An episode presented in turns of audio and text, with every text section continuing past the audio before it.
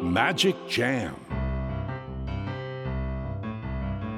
スヌーピー。それはチャールズ・シュルツが1950年から50年もの間描き続けたアメリカの漫画「ピーナッツ」に出てくるオスのビーグル犬。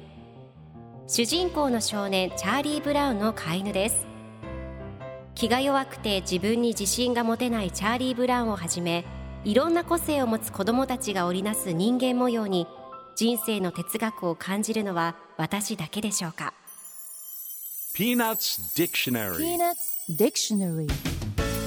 Peanuts Dictionary このコーナーではスヌーピーを愛してやまない私高木マーガレットが物語に出てくる英語の名台詞の中から心に響くフレーズをピックアップ。これを聞けばポジティブに頑張れる。そんな奥の深い名言を分かりやすく翻訳していきますそれでは今日ピックアップする名言はこちら。I just want to get it done before my toast pops up.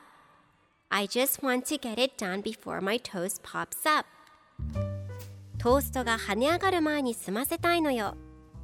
今日のコミックは1989年3月11日のものです。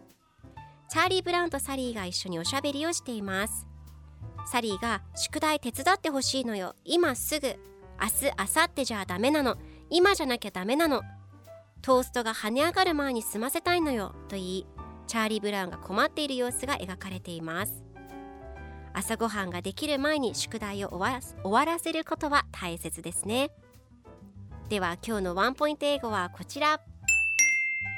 Pop up 突然現れる飛び出すという意味です。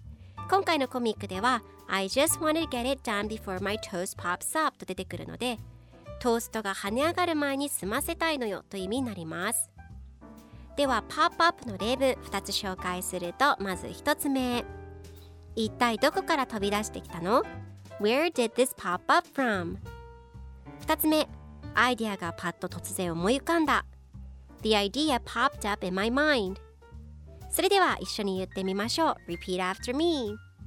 パパパパパパパパグッジョン